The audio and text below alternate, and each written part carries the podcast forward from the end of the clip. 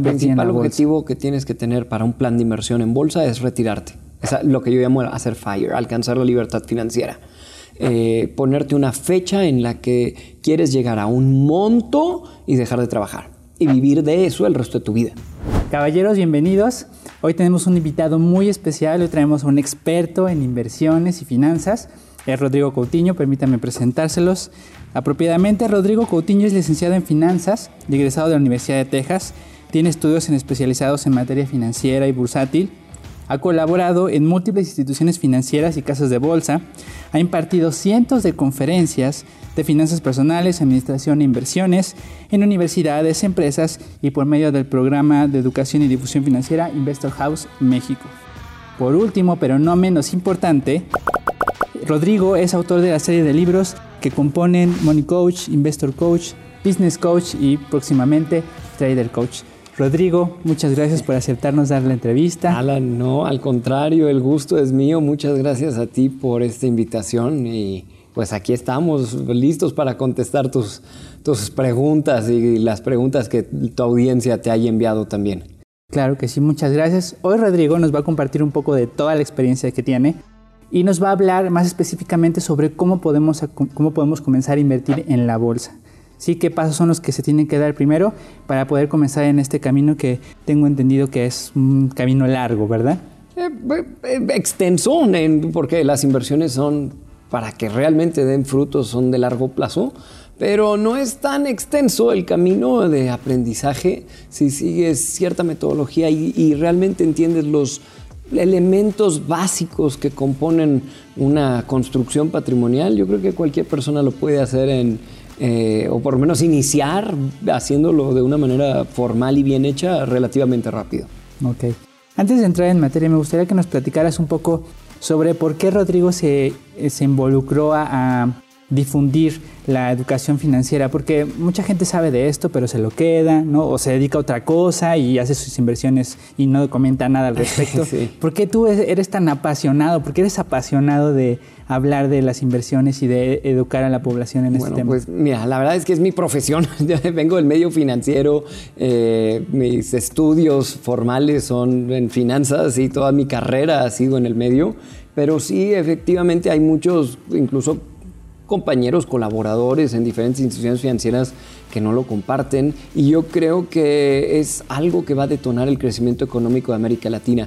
Lo que más he visto y sobre todo yo que he tenido oportunidad de estar en otros países y conocer lo que están haciendo en esfuerzos de educación financiera, de construcción de patrimonio o educación empresarial en otros países es mucho más extenso de lo que está haciendo México, entonces, y América Latina. Entonces ahí es donde pues nace mi interés por empezar a compartir estos temas. Desde hace ya muchos años que llevo en la parte de difusión y educación y bueno, a la par de mi carrera en el medio he podido encontrar el tiempo para escribir, para que me inviten a conferencias, para eh, dar entrevistas como esta y, hacer que la gente invierta. Y vaya que lo hemos logrado, ¿no? Tanto, eh, no, solo yo, sino todo mi equipo, creo que hemos cumplido y excedido las, las, metas que nos habíamos puesto originalmente impulsando a la gente a actuar, ¿no? mejorar sus finanzas, construir patrimonio, empezar a invertir y ahora estamos impulsando también la parte de negocios que es muy importante. Mm. Pero, o sea, un, poquito, un poquito siendo más eh, como profundizar un poco en esta respuesta. ¿Por qué específicamente te interesa que la gente tenga un mejor patrimonio, que se involucre y que crezca su, su capital, etcétera, etcétera. Porque la gente llega, primero, si llega al retiro, llegan eh, bastante mal económicamente. En México, en América Latina, la gente no tiene un camino estructurado para alcanzar la libertad financiera. O sea, yo me doy cuenta en otros países que desde que empiezan a trabajar empiezan a invertir y ya tienen una fecha en la que se van a retirar y ya tienen planes y qué van a hacer y cómo el mexicano prácticamente se está muriendo trabajando. Los que pueden retirarse se retiran a edades mucho más elevadas que en otros países y con condiciones económicas mucho más bajas. Entonces, yo creo que la difusión va a llevar a que se empiece a generar patrimonio que eventualmente, y ahí viene la segunda parte y la, que, me interesa, es que se genere movilidad social. Porque lo que tenemos en México y América Latina es una movilidad social negativa. E incluso muchos dicen, ay, es que era más fácil para mis papás. Pues sí, y tus papás dijeron que era más fácil para tus abuelos. ¿eh? y, para tus hijos va a ser todavía más difícil y para tus nietos va a ser más difícil la vida. Pero esto es debido a que los latinoamericanos no están construyendo patrimonio.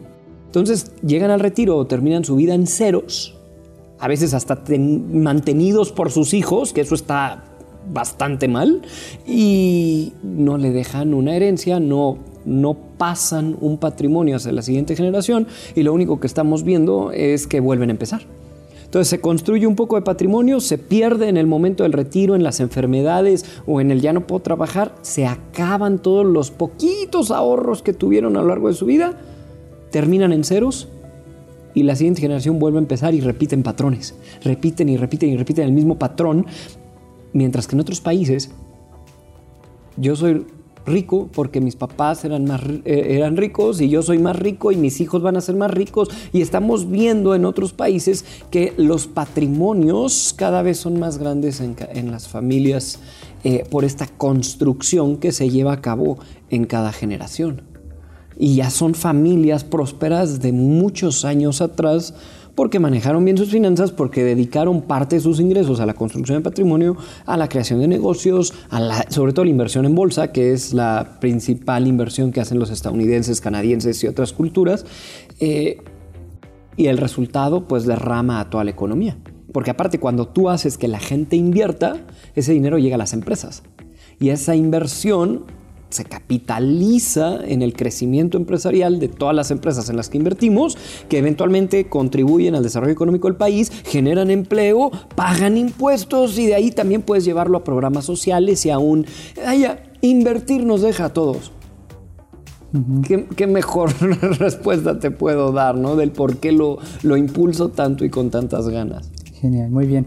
Una pregunta, Rodrigo. Este, Invertir en la bolsa, o sea, ¿con qué objetivo uno debe meterse a invertir en la bolsa? Porque a veces podemos eh, invertir dinero, ahorrarlo para un viaje o para un coche, para una casa. O sea, ¿con qué objetivo se debe invertir en la bolsa? El objetivo que tienes que tener para un plan de inversión en bolsa es retirarte. Es lo que yo llamo hacer FIRE, alcanzar la libertad financiera.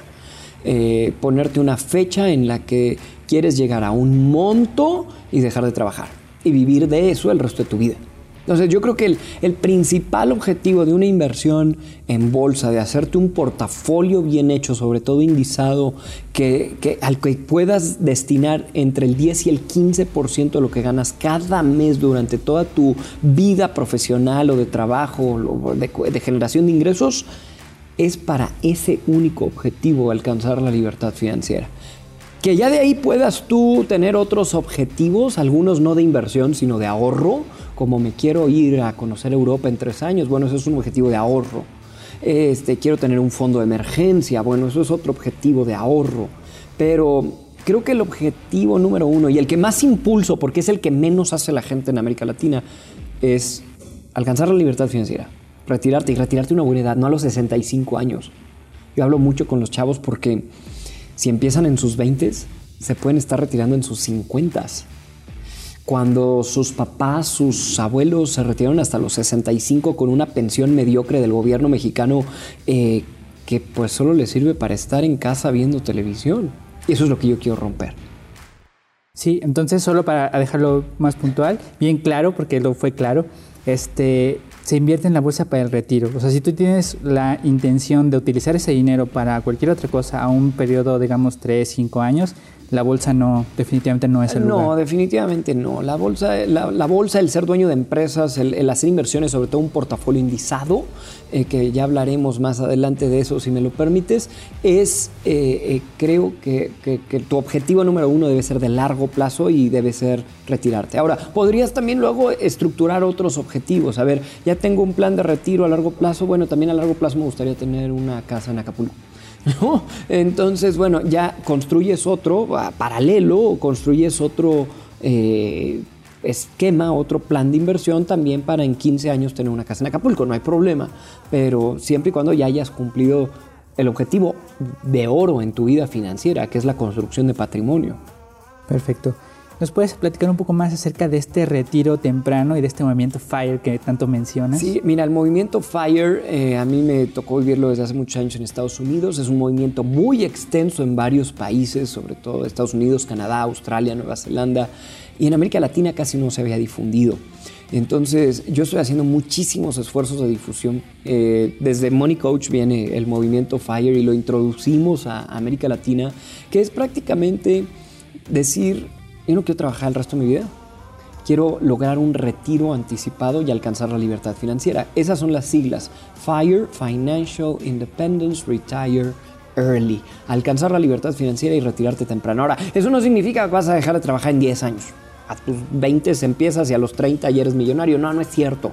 El movimiento FIRE es muy honesto, muy realista y te va a decir, mira, en lugar de que trabajes hasta los 65 y llegues en ceros con una mediocre pensión gubernamental, empieza a invertir por tu cuenta.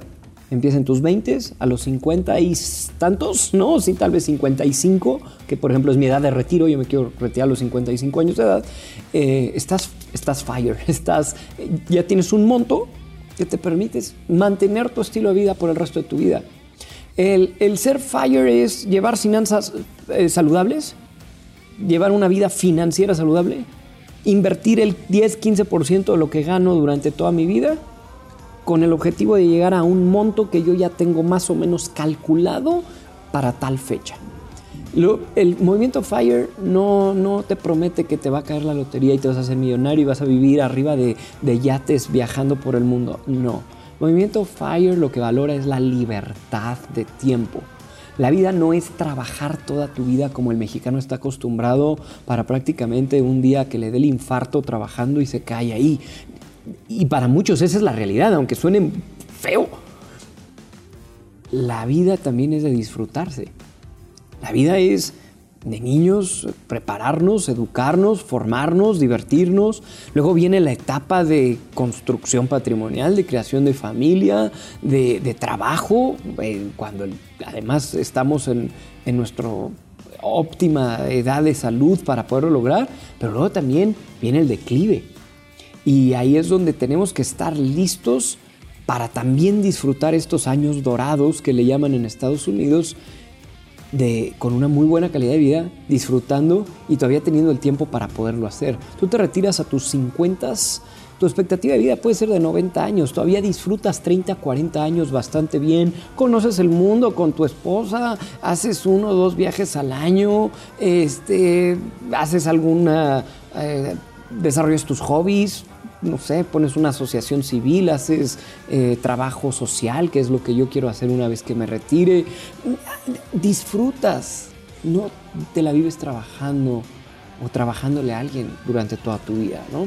Eh, creo que esto de FIRE va a funcionar muy bien una vez que le empecemos a inculcar este, esta semilla a los latinoamericanos de que la vida no es solo el hoy y el ahora, sino también hay un mañana. Y a veces vivimos al día en México. En América Latina la gente recibe, gasta, porque igual y no llego a mañana, oh sorpresa, la mayoría sí llega, pero llegan mal y llegan sin dinero. Sin dinero. y una cosa muy importante que, que mencionar para los jóvenes que nos están viendo, que posiblemente no lo sepan, ya nosotros ya no tenemos pensiones, o sea, todavía nuestros, nuestros padres, nuestros abuelos alcanzaron esta pensión que de alguna manera, medianamente les permite tener un, un, estilo de vida, o sea, les permite comer y tener cierto ingreso, pero nosotros ya no tenemos. Nosotros eh, tenemos. Tienen un sistema reformado pésimo. mucha gente me dice, oye, ¿qué, ¿qué, opinas de las afores? Mira, eh, pues, son un chicle. Este, te va a dar un poquito para que vayas igual y al cine y a comprar tal vez un súper a la semana durante todo el mes, pero no te va a servir para más. Las afores, mm, a, como están calculadas, van a suplir el 20 o 30, 35% de tus ingresos mensuales actuales y sin ajustes inflacionarios y con la inflación anual que tiene el país, en verdad mucha gente va a llegar al retiro mendigando. Difícil, por eso es muy importante que comencemos a invertir en la bolsa pensando en este retiro, ¿no? En un retiro además que nos permita, como dice Rodrigo, poder viajar, disfrutar la vida, ¿no? obviamente no estamos hablando de un retiro de millonario, pero sí un retiro algo lograble, algo lograble, que, que sin margen de error lo puedas lograr. Que, que, hagas un cálculo muy realista y muy honesto contigo mismo y con las circunstancias reales de lo que se puede lograr invirtiendo, ¿no? Que es lo que hace la mayoría de los estadounidenses. Rodrigo, entonces platícanos. Ya en otras entrevistas has mencionado mucho esto. ¿Cómo nosotros podemos determinar este monto que necesitamos para lograr hacer FIRE? Este monto y esta fecha realista, ¿verdad? Porque ya a lo mejor alguien puede decir, ah, pues yo con unos 20 millones la hago, ¿no? O sea, pero realmente, ¿cómo podemos obtener este monto y fecha realista? Para eso existen calculadoras profesionales eh, que te ayudan a hacer un cálculo como inversionista independiente. Entonces, Puedes buscar una calculadora. Nosotros tenemos excelentes calculadoras que te permiten hacer eso en la página de investorhouse.com.mx. Ahí en el menú encuentras las calculadoras. Hay una calculadora que se llama calculadora de interés compuesto y otra que se llama calculadora FIRE. Ambas calculadoras, ¿qué es lo que te van a pedir? Tu edad actual o, en cuántos años quieres lograrlo, eh, cuánto vas a invertir al mes, que eso es sumamente importante y lo debes obtener de acuerdo a tus ingresos.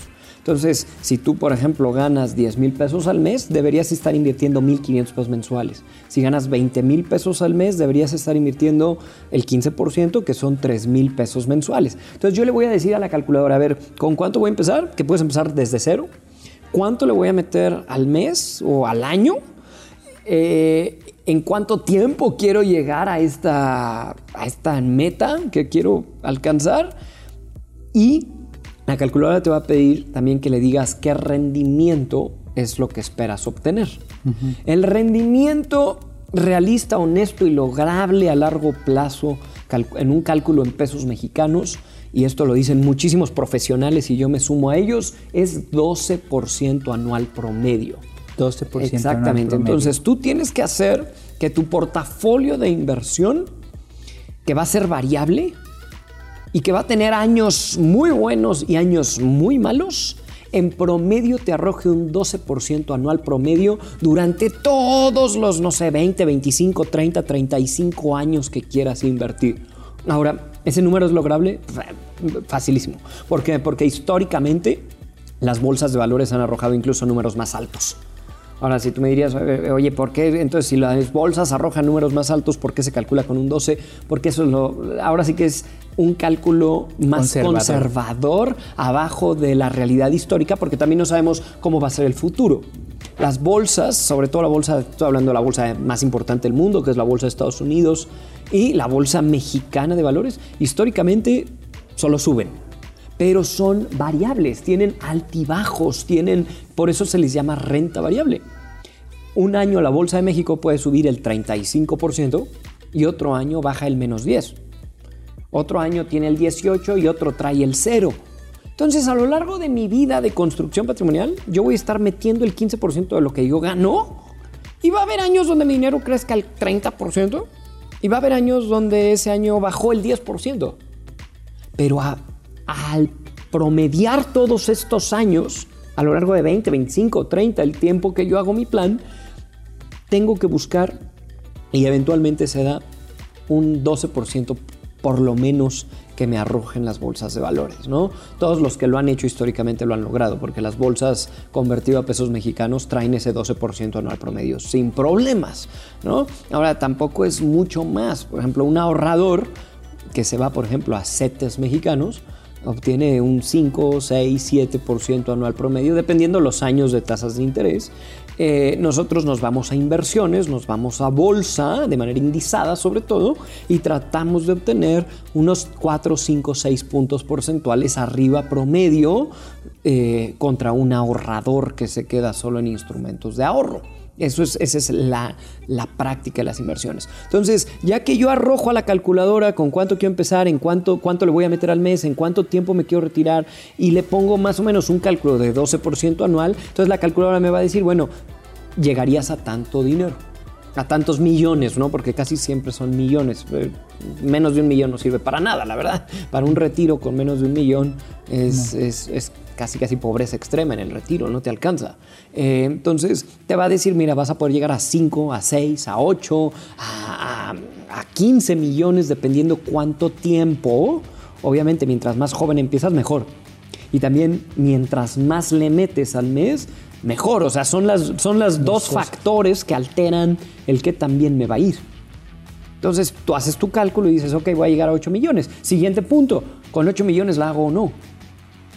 A ver, por ejemplo, yo me quiero retirar a los 55 años de edad. Entonces yo hice mi cálculo, ya llevo muchos años invirtiendo, me faltan muchos más todavía, eh, pero yo hice mi cálculo desde que empecé para ver si a los 55, con el monto al que iba a llegar, me va a alcanzar para mi expectativa de vida. Que por lo menos sea 80 años o podría ser más. Entonces tienes que ver que ese monto te vaya a permitir vivir de él. ¿Y dónde está aquí el truco? Que una vez que alcanzas ese monto, que ya construiste durante tantos años, te lo lleves a renta fija, te lo lleves ahora sí a instrumentos de ahorro como los bonos y vivas de puros intereses. Nada más antes de seguir avanzando, vamos a puntualizar un poco. Entonces, lo que tú estás sugiriendo es que por lo menos, o sea, como para tener un, un buen retiro, un buen plan, estamos por ahí del 15% de nuestros ingresos este, invertirlo. ¿Verdad? Obviamente si es más es mejor, ¿no? Y si es menos que eso, pues... No todo el mundo puede invertir más del 15%. Este, alguien soltero sin hijos, pues igual y sí, este, si es que no se la pasa saliendo todos los fines de semana, este, que es donde regaño a los chavos, ¿no? Porque me dicen, no tengo hijos, no tengo esposa, pero no me alcanza. No, no, si te alcanza si quitamos estos gastitos que tienes. Eh, o también si con tu pareja haces un plan de unir ingresos y, invertir más. O empiezas a hacer algunos emprendimientos adicionales, incrementar tus ingresos, eh, pero por lo menos debemos invertir el 15% de lo que ganamos cada mes. Menos es vivir al día entonces 15%. Y luego, para poder considerar el rendimiento anual promedio, ¿verdad? En promedio de lo que dan las bolsas, el 12% es un número, digamos, saludable, es un número lograble. Lograble, saludable y honesto contigo mismo. O sea, no te estás engañando ni estás pidiendo algo que ni Warren Buffett logra, ¿no? Los mejores inversionistas del mundo. Entonces 12% es el número que debemos tener en mente. En pesos mexicanos, ¿eh? por si nos está escuchando gente de otros países. En otros países hay que hacer los cálculos de acuerdo a lo que en, cada país y a la divisa se le da. Por ejemplo, si, lo quisiéramos calcular en dólares, se calcula a un 8% anual promedio. Ah, muy bien, entonces también eso depende de, cada, de cada país, ¿no? Y el tema también hay un tema ahí en la calculadora de la inflación, porque también hay que considerar la inflación a la hora de, hacer tus cálculos. Más o menos, ¿cómo anda la inflación promedio? La inflación promedio en México, 4.5% en los últimos 25 años. Entonces, eh, algo que yo siempre enseño y lo he escrito mucho de ello es que no nos convertimos en inversionistas hasta que le ganamos a la inflación. La inflación, el aumento de costos de productos y servicios que adquirimos de manera cotidiana, nos golpea y lo que tenemos nosotros que hacer es contrarrestar este efecto negativo de la inflación en nuestra vida financiera. Hay dos maneras de hacerlo. Uno, invirtiendo, porque las inversiones lo que buscamos es que nos arrojen rendimientos por arriba de la inflación. Si la inflación en promedio es del 4.5% anual promedio en los últimos 25 años en México, yo le estoy tirando una inversión que me dé el 12% anual promedio. Esa es una. Y dos, invirtiendo más cada año. Entonces yo no voy a invertir mil pesos al mes durante todos los meses, durante toda mi vida. No, voy a invertir mil pesos al mes este año. Pero el próximo año voy a invertir mil cien pesos. O voy a invertir mil ochenta pesos. O voy a invertir mil cincuenta al mes. Para subirle la inflación y un poquito más. Entonces yo estoy, si, si, las, si el costo de vida aumenta, yo invierto más. Y además me estoy yendo a instrumentos de inversión o de ahorro que me están arrojando en promedio a largo plazo rendimientos históricos superiores a la inflación. Entonces 4.5% más o menos en promedio es la inflación. Obviamente hay... De los últimos 25 años, ¿eh? porque en el pasado México tenía inflaciones terribles. Y eso también depende de cada país, desde luego. También depende de cada país. En Estados Unidos la inflación promedio es del 1.7%. Y en Europa es todavía menor. Entonces, sí, bueno, entonces ya con estos datos más o menos podemos hacer y con la ayuda de la calculadora que vemos en investorhouse.com. Investorhouse.com.mx. Ahí encuentran en, el, en, los menús, ahí van a encontrar las calculadoras. También vienen en, los libros, vienen las ligas y, cómo utilizar las calculadoras. Entonces ya con eso podemos hacer un, cálculo y ver eh, si este, este monto que nos va a arrojar, pues nos va a realmente poder ayudar para poder tener un buen retiro. Ahora, hay una cosa que ahora sí nos, comentas, una vez que ya tienes tu plan, ya tienes un monto ahí, ¿qué se hace con ese dinero? O sea, ¿te lo vas gastando mes con mes? No, no, no, no, no, lo pasas a renta fija. Entonces tú alcanzas un monto, ya te vas a retirar, ya ahora sí que le dices a tu jefe, ahí te ves, o, cierras el changarro, ¿no? Este, y ya te vas a disfrutar la vida, pero no te puedes acabar ese dinero ese dinero tiene que sobrevivirte para que también se lo puedas heredar a tus hijos. Porque yo soy mucho de heredar a los hijos, porque eso es lo que va a permitir que haya movilidad social en México. O sea, yo estoy en contra de estas familias que dicen, no, que yo no le voy a dejar nada y que, que, a él le cueste lo que a mí me costó hacerlo. No, no, al contrario, yo le quiero dejar a mis hijos para que les cueste menos que a mí. Y quiero educarlos para que lo sigan construyendo para que a mis nietos les llegue más y les cueste todavía menos trabajo y vayamos haciendo una generación o una familia próspera a través de muchas generaciones y algún día mis, no sé, mis bisnietos digan, ah, gracias a bisabuelo Rodrigo que, tenemos lo que tenemos, ¿no? Este, entonces no nos lo podemos acabar, Alan. Tenemos que invertir para construir y luego poner ese dinero a trabajar y vivir de él. Y ahí es donde te puedes ir a instrumentos de ahorros, te puedes ir a bonos, te puedes hacer un portafolio de bonos, ya no de acciones, ya no de índices, te vas a un portafolio de bonos que te arroja ya nada más un interés y vives de ese interés el resto de tu vida. Es algo de muchísimo menor riesgo que la bolsa. Muchísimo menor volatilidad. Eso es lo que buscamos, que, que ya nada más nos esté cayendo el dinero constantemente, constantemente. Sí, claro, porque por ejemplo, a mí alguna vez me dieron una asesoría financiera, ¿no? y ya conocí un poco los temas, y me decían, no, pues es que tú necesitas, este, no sé, 15 millones porque te los vas a ir consumiendo. No, no, no, no, no. Yo dije, no, no, no, no, es así. No, no, no es así. No, eh, la gente que calcula mal sus números para, para decir, bueno, me voy a ir acabando ese dinero, eh, ya desde el inicio cometieron el error de no hacer un monto que se pudiera poner en renta fija y vivir de él y le estás calculando casi casi a llegar en ceros al resto de tu vida. Y, al país no le conviene y a tu familia no le conviene porque no se va a generar esta movilidad social que estamos buscando. Ok.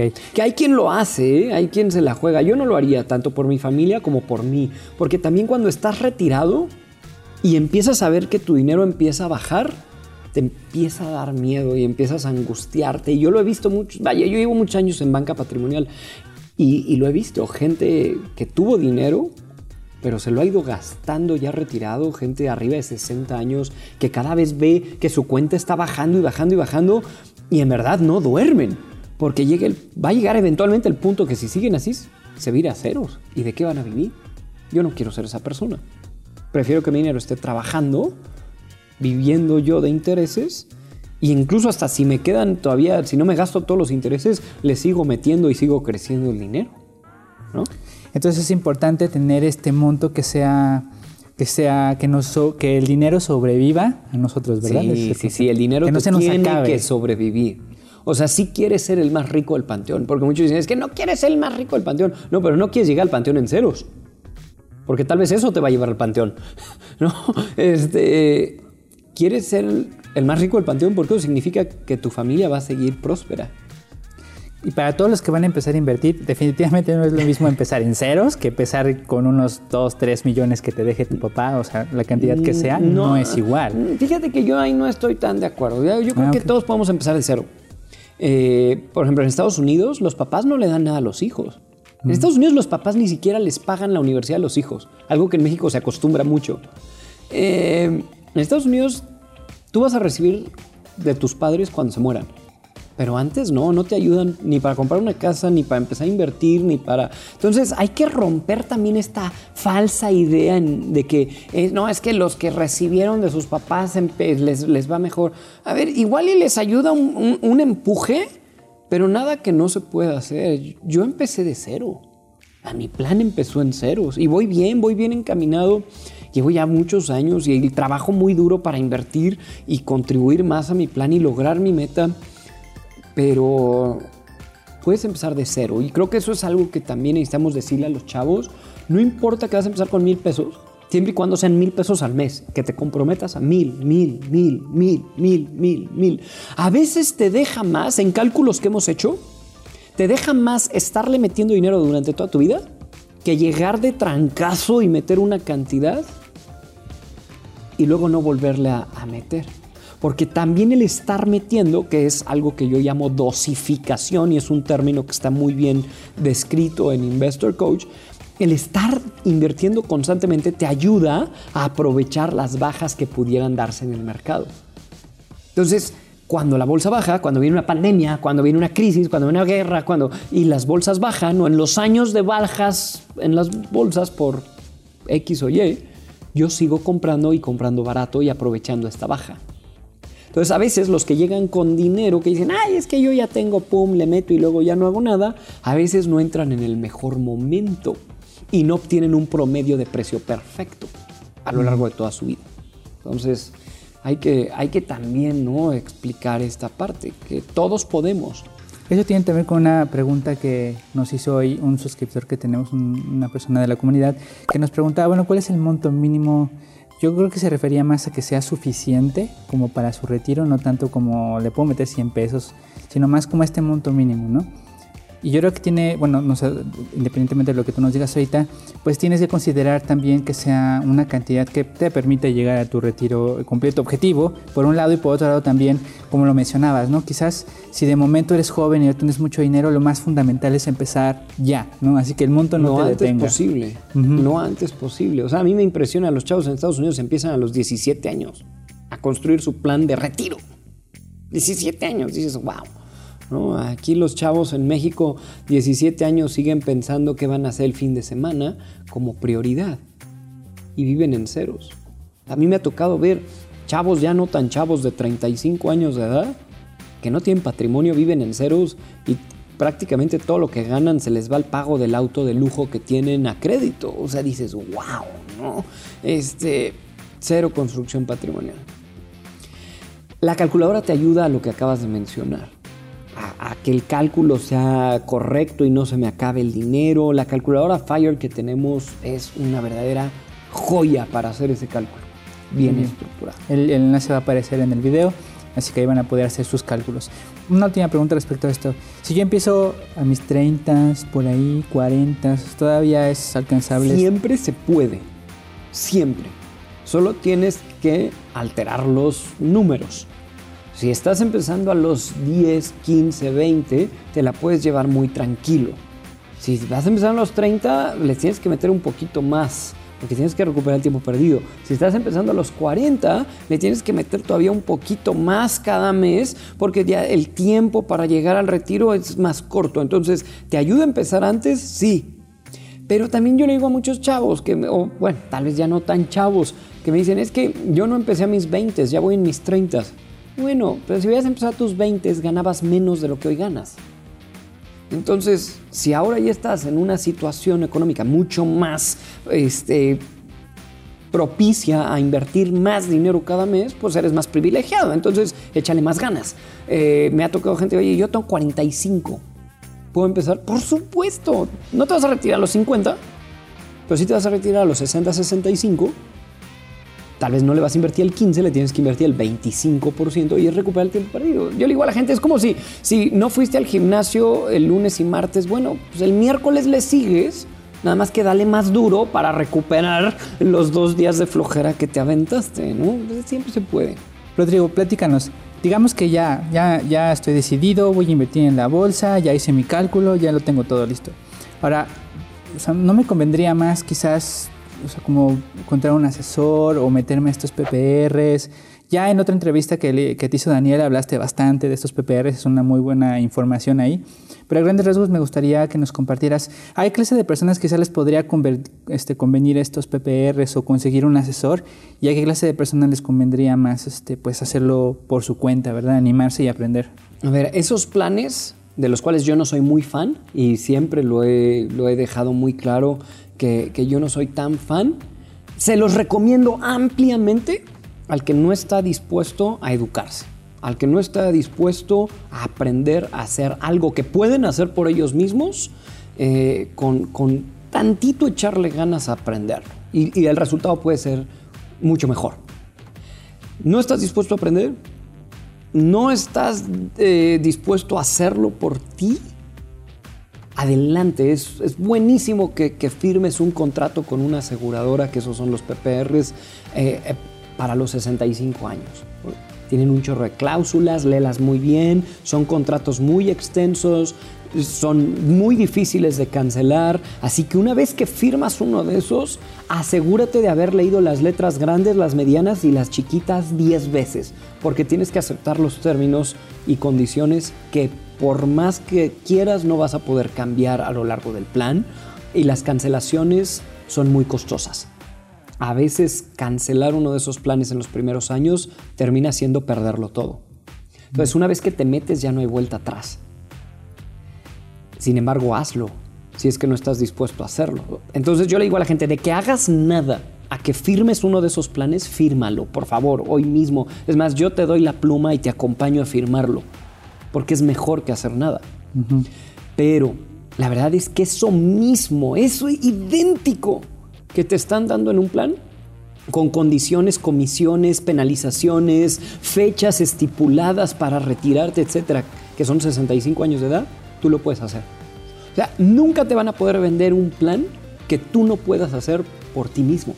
Ahora, ¿por qué, ¿por qué yo soy de esta idea? Porque me formé en Estados Unidos. Y el estadounidense es mucho de aprender a hacer las cosas por él. El estadounidense poda su, su césped, aunque sea director de un banco, lo ves el domingo podando el césped en su casa, arreglando lavabos, este, y, es, es, la cultura del, do it yourself, hazlo tú mismo. La gente aprende de, mano de obra, de, de cosas de, albañilería de, y de inversiones también. Entonces, en Estados Unidos, la mayoría de la gente hace sus planes de retiro los manejan ellos y ponen la fecha en la que se van a retirar, que siempre termina siendo mucho menor a la edad de retiro mexicana. El estadounidense oficial se retira a los 61 y medio.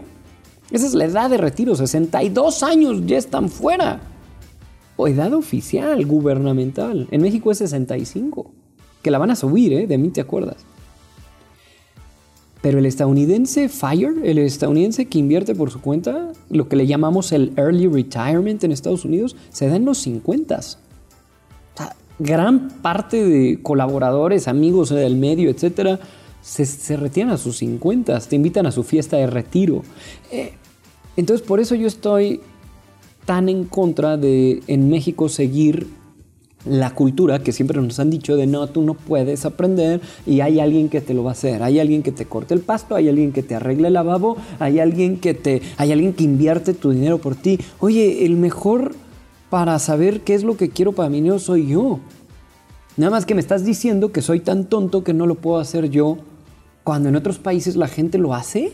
Discúlpame, pero la mejor persona para manejar mi dinero soy yo siempre y cuando estés educado.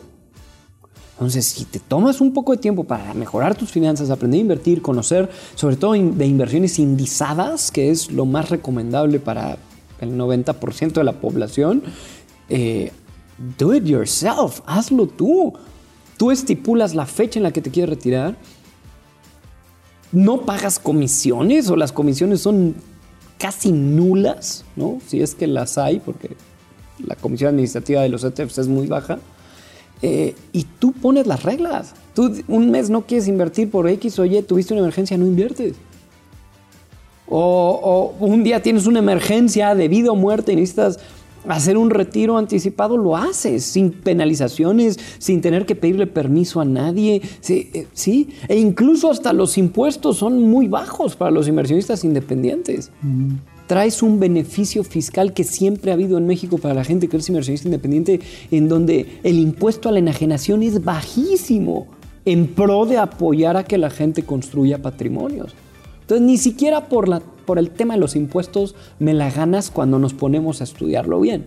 Entonces, ojo, y lo quiero dejar muy claro, de que hagas nada a que te metas a uno de esos planes, ya debiste haberte metido hace 10 años pero de que te eduques y aprendas y lo hagas tú lo mismo que te iban a vender a través de un asesor, este, pues apréndele. Y así de plano no te crees capaz, bueno, pues ya recurres al, a que alguien más controle tu dinero, ¿no? Sí, en esto entonces hay que ser muy honesto y, saber bien si le vas a dedicar el tiempo, que vamos a hablar de eso, que no, no es tan complicado, si vas a tener el tiempo para hacerlo también, etcétera, etcétera. Y como tú dices, o sea, de nada, pues es muchísimo mejor estos planes, ¿no? Pero lo mejor, lo ideal es que lo hagas, que lo hagas tú. Y bueno, pasando un poco a lo siguiente, ok, lo voy a hacer yo, ¿no? Pero, o sea, no es difícil esto de comprar, vender, saber qué comprar, saber no, qué a ver, abrir una cuenta en una casa de bolsa es facilísimo. ¿no? Por, por algo es que en México estamos creciendo por cientos de miles las cuentas de inversión independientes. Figura del inversionista independiente, eso es lo que necesitamos promover en México. Entonces tú decides ser un inversionista independiente, paso uno, abre una cuenta de inversión en una casa de bolsa. Casa de bolsa, tienes GBM, tienes Actinver con Bursanet, tienes Axitrade de Banamex. Eh, ya tengo mi cuenta, escojo una casa de bolsa que me deje ser inversionista independiente, porque no todas te van a dejar serlo. Van a querer llevarte al modo de, de que yo, yo te lo gestiono. Pero hoy en día ya hay más cuentas de inversionistas independientes, que eso es, es algo muy bueno para México. Estas que mencionaste sí te permiten. Por supuesto que sí. ¿no? Eh, entonces ya abro una cuenta que me permita manejarla a mí, deposito dinero Ahora tengo que construir un portafolio.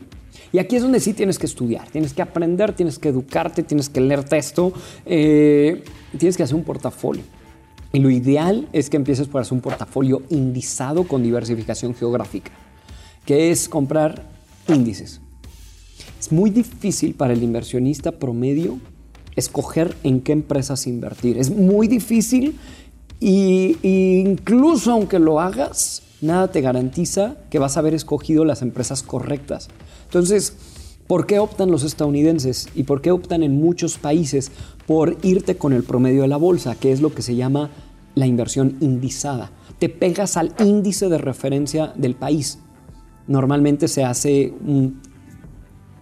eh, una inversión a Estados Unidos, me pego al, a la bolsa de los Estados Unidos, SP500, puedo invertir en México, te puedes pegar al IPC mexicano, te puedes pegar a bolsas europeas, bolsas asiáticas, construyes un portafolio de inversión y ahí es donde sí tienes que aprender un poquito a la, a la parte de porcentajes, pesos, diversificación, tener dividido en ciertas regiones del mundo tu dinero para que no tengas riesgos eh, políticos de un solo país. Paso número dos entonces sería diseñar el portafolio. Para ello usamos un diseñador de portafolio. Tienes que diseñarlo. Normalmente los, los diseñas en Excel. La mayoría de la gente en una hoja de cálculo es donde, a ver, esto es cómo se va a ver mi portafolio. Entonces ya tengo mi cuenta, ya diseñé cómo se va a ver mi portafolio y ahora viene el tercer paso. Ya nada más empezar a meter dinero y comprar cada mes uno o algunos de los índices, ETFs indizados eh, que, que van a construir mi portafolio. Y ya el paso cuarto es hacer fire, es esperar a la fecha. Ya nada más es sentarte a esperar, ¿no? Pero es meterle cada mes, meterle cada mes. Ahora, para comprar estos índices se hace a través de ETFs indizados. Y bueno, ahí pues sí necesitas. O sea, creo que la parte, ¿no? La parte que además estamos cubriendo aquí es la parte del, diseño, de la estructura, del cómo se hace, cómo se envían las órdenes, este, cómo se ponen los pesos, cómo se da la diversificación, cómo se calcula el monto al que voy a llegar o se estima.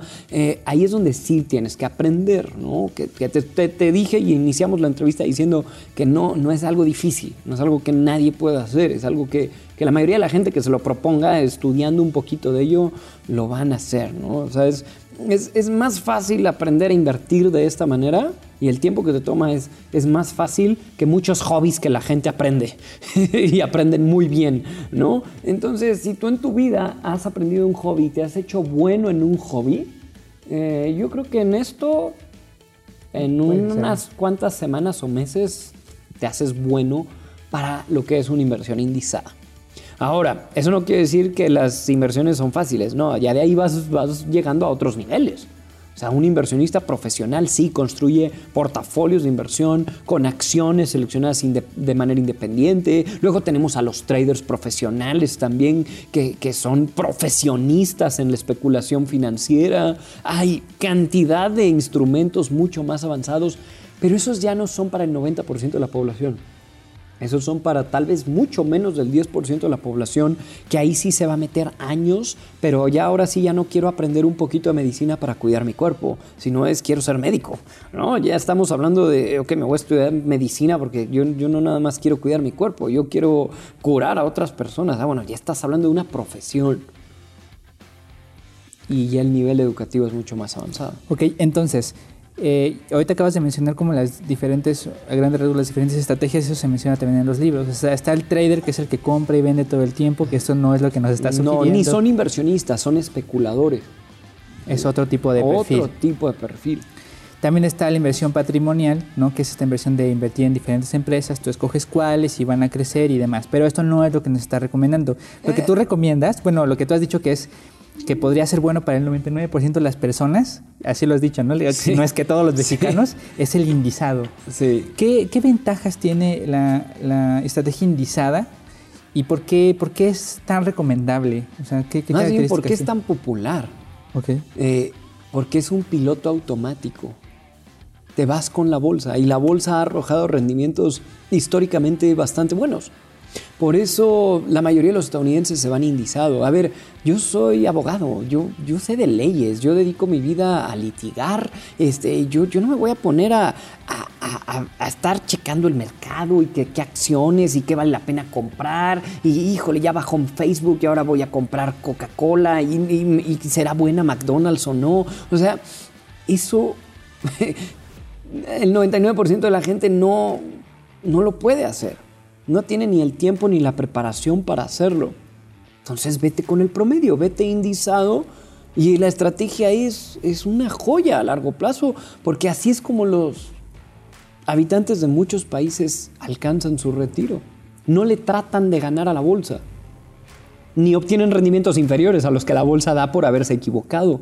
Se van con la bolsa, deciden irse con el promedio de la bolsa y el promedio de la bolsa históricamente es alcista y nos arroja rendimientos, o históricamente nos ha arrojado rendimientos eh, superiores al cálculo que estábamos buscando en la calculadora de interés compuesto promedio anual. ¿no?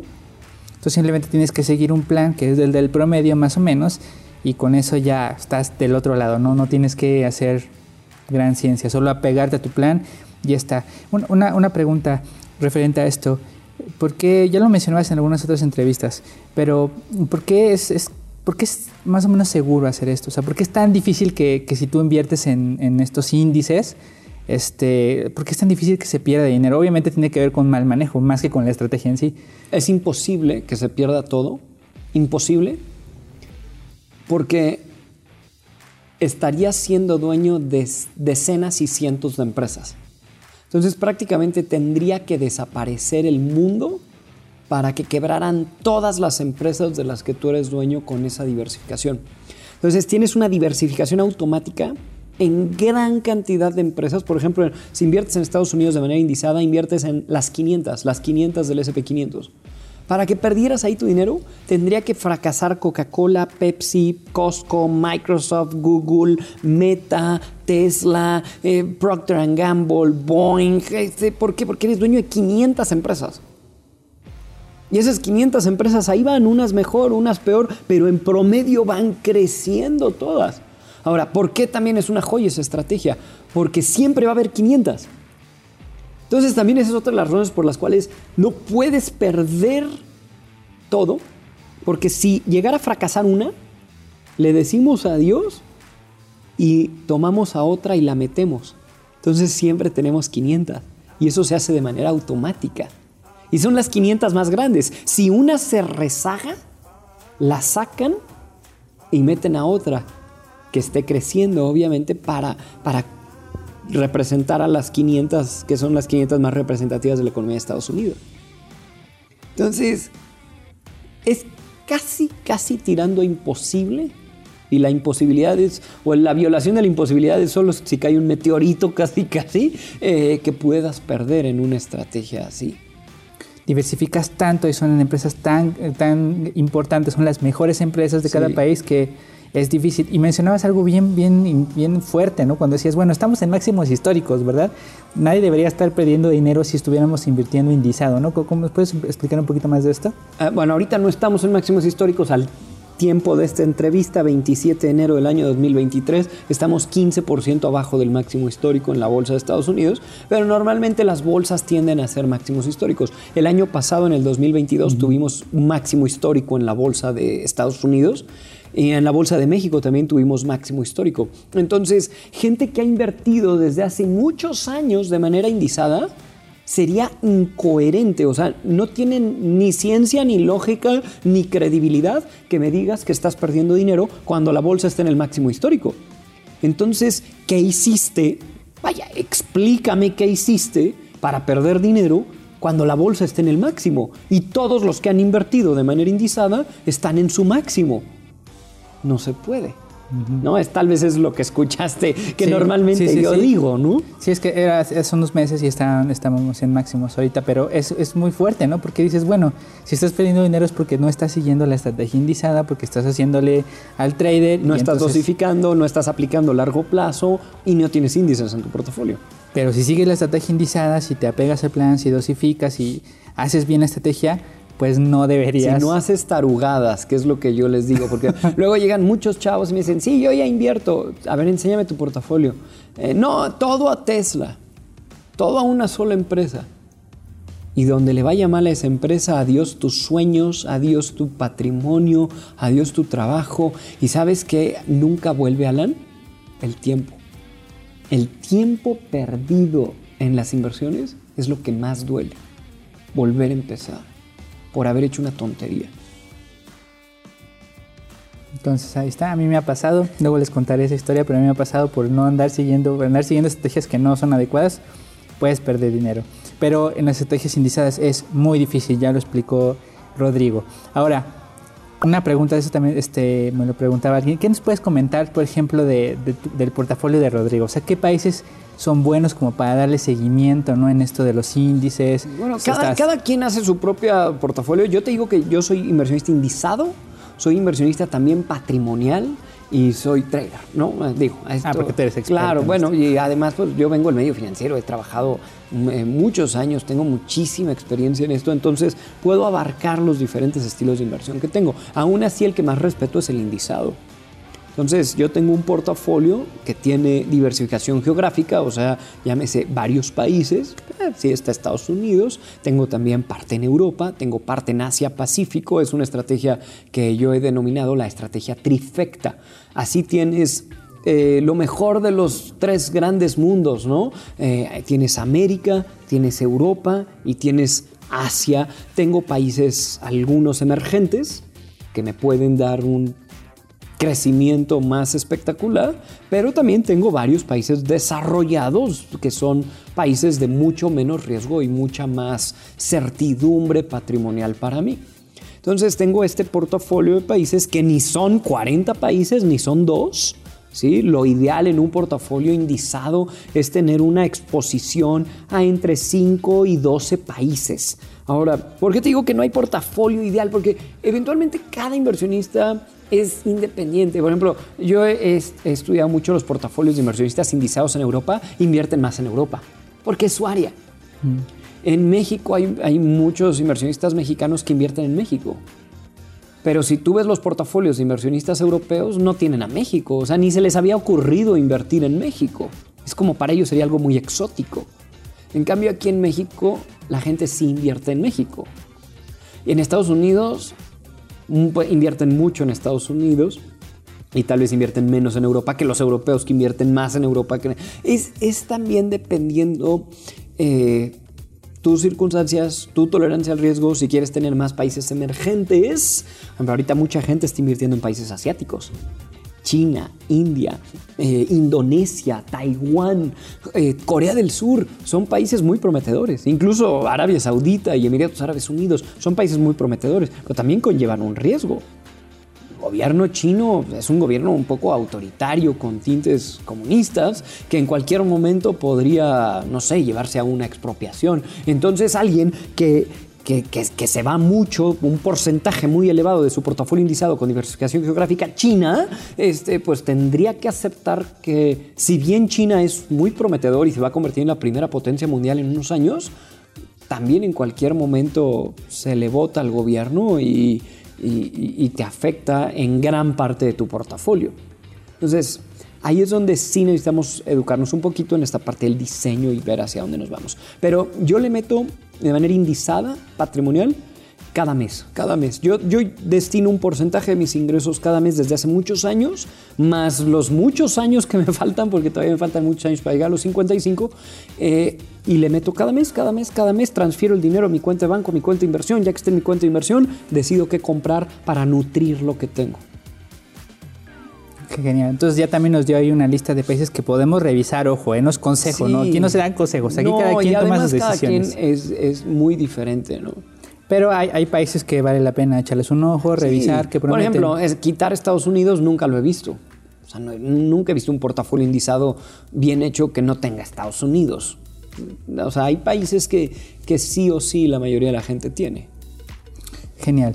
Y ya para como para ir cerrando, ¿dónde podemos aprender? O sea, están los libros, pero ¿qué, ¿dónde podemos aprender? Si queremos aprender contigo, ¿o qué podemos hacer para...? Eh, bueno, nosotros tenemos un programa de educación excelente, incluso tú ya has sido parte del programa, eh, que no es nada eh, básico, es muy complejo y toma mucho tiempo cursarlo, que es Investor House México. Eso lo encuentras a nivel nacional y hay excelentes conferencistas en todas las sedes del programa. También pues está la serie de libros que pues le han cambiado la vida a muchísima gente. Son libros que han sido muy bien recibidos por el mercado latinoamericano. Son eh, a color, ilustrados, pasta dura. Mm, tú también ya los leíste y eh, son, creo, digo, no es que yo esté atrás de ellos, pero creo que son de lo mejor que te vas a encontrar en, México, América Latina para, para estos temas. Eh, y luego ya te puedes ir a, libros más avanzados conforme vas queriéndote profundizar. Hay muchísima, muchísimo material de literatura, sobre todo en Estados Unidos. Entonces ahí ya podrías empezar a profundizar más también. Sí, entonces en Investor House tienen los, los cursos de nivel son tres niveles. Hay varios niveles, sí. Ok. Entonces, el primer nivel Hay es que básico. desde abajo. Si no sabes nada o aunque sepas un poco, el primer nivel es muy bueno. Sí, sí, sí. Y, mucha gente dice, no, es que yo ya les sé. Eh, cursan el primer programa y todo lo que abarca y dicen, ay caray, no sabía ni cómo presentar mi declaración anual. ¿no? Este, ni sabía cómo leer la constancia fiscal, eh, ni sabía los tipos de órdenes exactamente y los precios justos y las valuaciones y los PUs. O sea, eh, Sí, mucha gente se siente que ya invierte y ya es inversionista porque bajó un app en su celular y nada que ver. Hay que saberle si lo quieres hacer bien. Con el nivel 1 ya podríamos eh, construir nuestro, nuestro portafolio indizado. Definitivamente sí, indizado sí, pero yo sí recomiendo que te, que te eduques bien a lo largo de todo el proceso si es que vas a tomar una capacitación formal. Ok, entonces está los libros. Me gustaría que platicáramos un poquito más de los libros porque de verdad el trabajo de diseño es impresionante. O sea, cada hoja está muy bien diseñada, muy bien ilustrada y eso es bastante bueno. También como para visualizar los conceptos. Platicabas algo con Mariano acerca de el tipo de lenguaje también que estabas buscando, todo el equipo que hay detrás, porque, o sea, no nada más es que Rodrigo se sentó, se puso a escribir. No, no, no, no, no es un libro de texto de un autor, no, hay un grupo, hay un equipo atrás de esto hay gente de, redacción, se cuidó mucho que pudiera leerse desde los 14, 15, 16 años, entonces ese es el tipo de lenguaje que buscáramos para llegarle a todo el público, buscamos que fueran ilustrados a color, tenemos eh, pues también eh, a cargo del programa ilustradores, eh, en la parte de diseño hay un jefe de, diseño editorial, vaya, sí hay, hay mucho trabajo atrás de esto, para que sepan, cada libro toma casi dos años en hacerse. Eh, esa es la cantidad de trabajo que, que lleva, ¿no? Sí, o sea, la, calidad de la información es, es muy buena, ¿no? Y además son libros muy amenos, muy fáciles de leer. Entonces yo los recomiendo mayormente y... Y es una serie, hay que empezar por Money Coach. Allá no es, allá es como Harry Potter, hay que ir de uno en uno, si no ya no sabes qué pasó.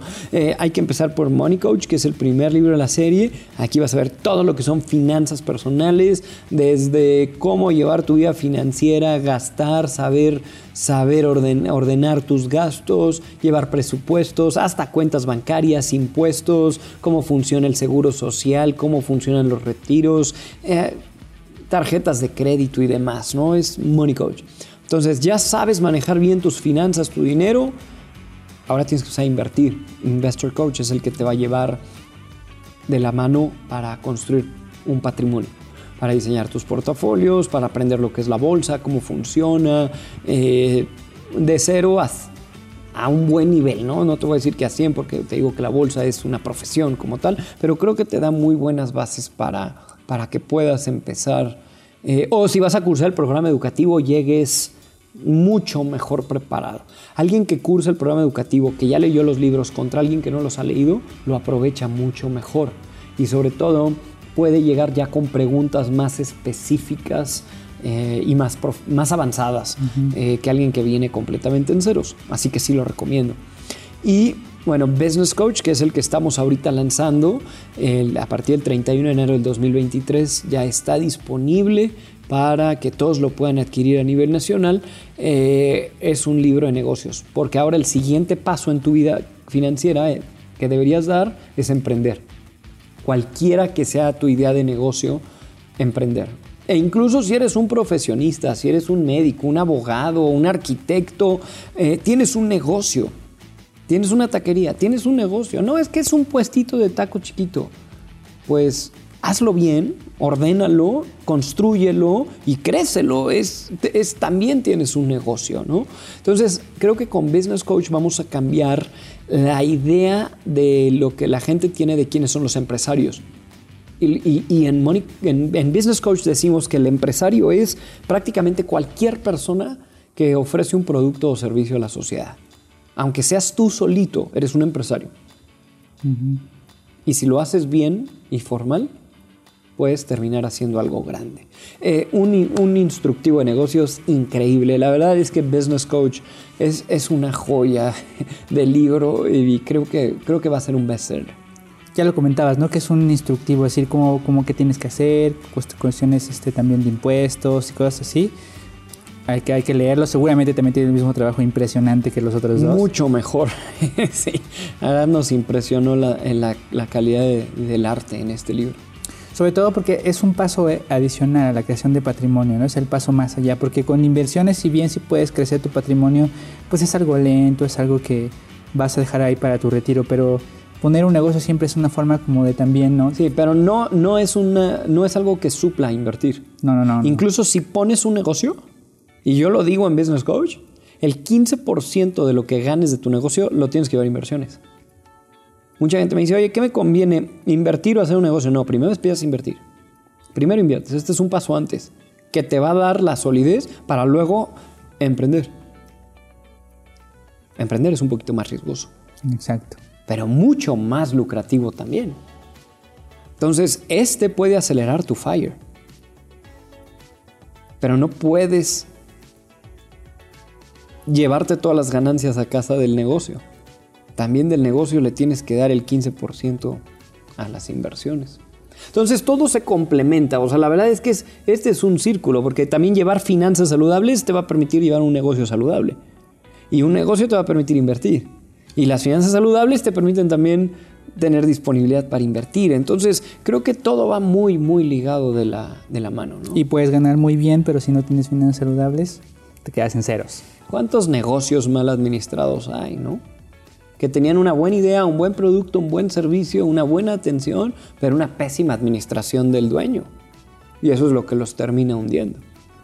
O hacen las cosas mal y, o, evaden impuestos y cuando llega Hacienda, ¡pum!, los tumba, porque nunca no se, no se dieron de alta.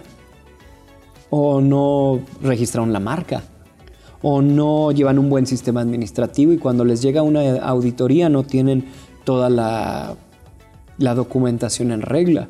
O llegan inspectores y no tenían los permisos necesarios para operar y les cierran el negocio eh, por no hacerlo bien. Entonces, por eso en Business Coach decimos que lo que necesitamos en México son negocios bien hechos, formales y con posibilidad de crecimiento. Excelente, pues ahí está. Una última pregunta que ya no supe dónde meter, pero es una pregunta de la comunidad. En tema de inversiones, ¿cómo está este, asunto de, los impuestos? ¿No es algo que luego les inquieta a las personas? Claro que se pagan impuestos. Pero lo padre de invertir es que el impuesto más importante, que es el impuesto a la enajenación, es cuando enajenas, o sea, cuando vendes. Entonces tú puedes invertir durante muchos, muchos años y hasta que haces fire y empiezas a vender es cuando empiezas a pagar impuestos sobre la ganancia obtenida, menos inflación, a una tasa del 10% de ISR, eh, que es la tasa de enajenación para, para acciones, para ETFs, para instrumentos de valores eh, registrados en la Bolsa Mexicana de Valores. Entonces, sí, sí se pagan impuestos. En Investor Coach viene el tema de impuestos, también los damos en los cursos de capacitación, pero sí, sí existen los impuestos, pero yo le digo a la gente, es, es tal vez de lo que menos te tienes que preocupar es de impuestos, eh, porque el impuesto que vas a tener que pagar, el que realmente vas a pagar, que es el impuesto a la enajenación, porque hay otros impuestos, a dividendos, a arrendamiento, a intereses, eh, ahí tienes retenciones provisionales que casi no te causan impuestos en contra, al contrario, a veces hasta te generan impuestos a favor y son retenciones provisionales realizadas automáticamente. El impuesto grande, el impuesto donde sí pagas impuestos es cuando ya vendes y ganas. Eh, pero es muy bajo. La tasa es muy baja y además la inflación de todos los años te ayuda a ajustar los precios de adquisición y terminar pagando un impuesto relativamente bajo, que en muchos países se, se promueve eso, que los gobiernos pongan tasas bajas de impuesto en la enajenación de patrimonio para permitirle a la gente construir patrimonio. Entonces, si sigues la estrategia o sea, también no debes de preocuparte de impuestos en, Debes aprenderlo. Claro. Sí debes declarar una vez al año porque vas a tener ingresos por dividendos, vas a tener ingresos por intereses, vas a tener tal vez ingresos por arrendamientos, si compraras fibras, pero, pero del impuesto más grande que es cuando vendes y ganas, ahorita no es como que te debas preocupar, debes conocerlo y debes entender que existe y ahí va a estar algún día. ¿no?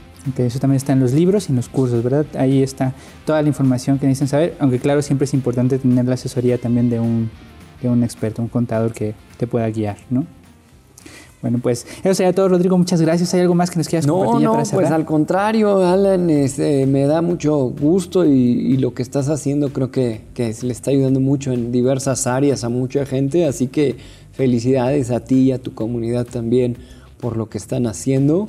Y pues bueno, vamos a seguir construyendo un, un México de finanzas saludables, de inversionistas y ahora también de emprendedores y empresarios.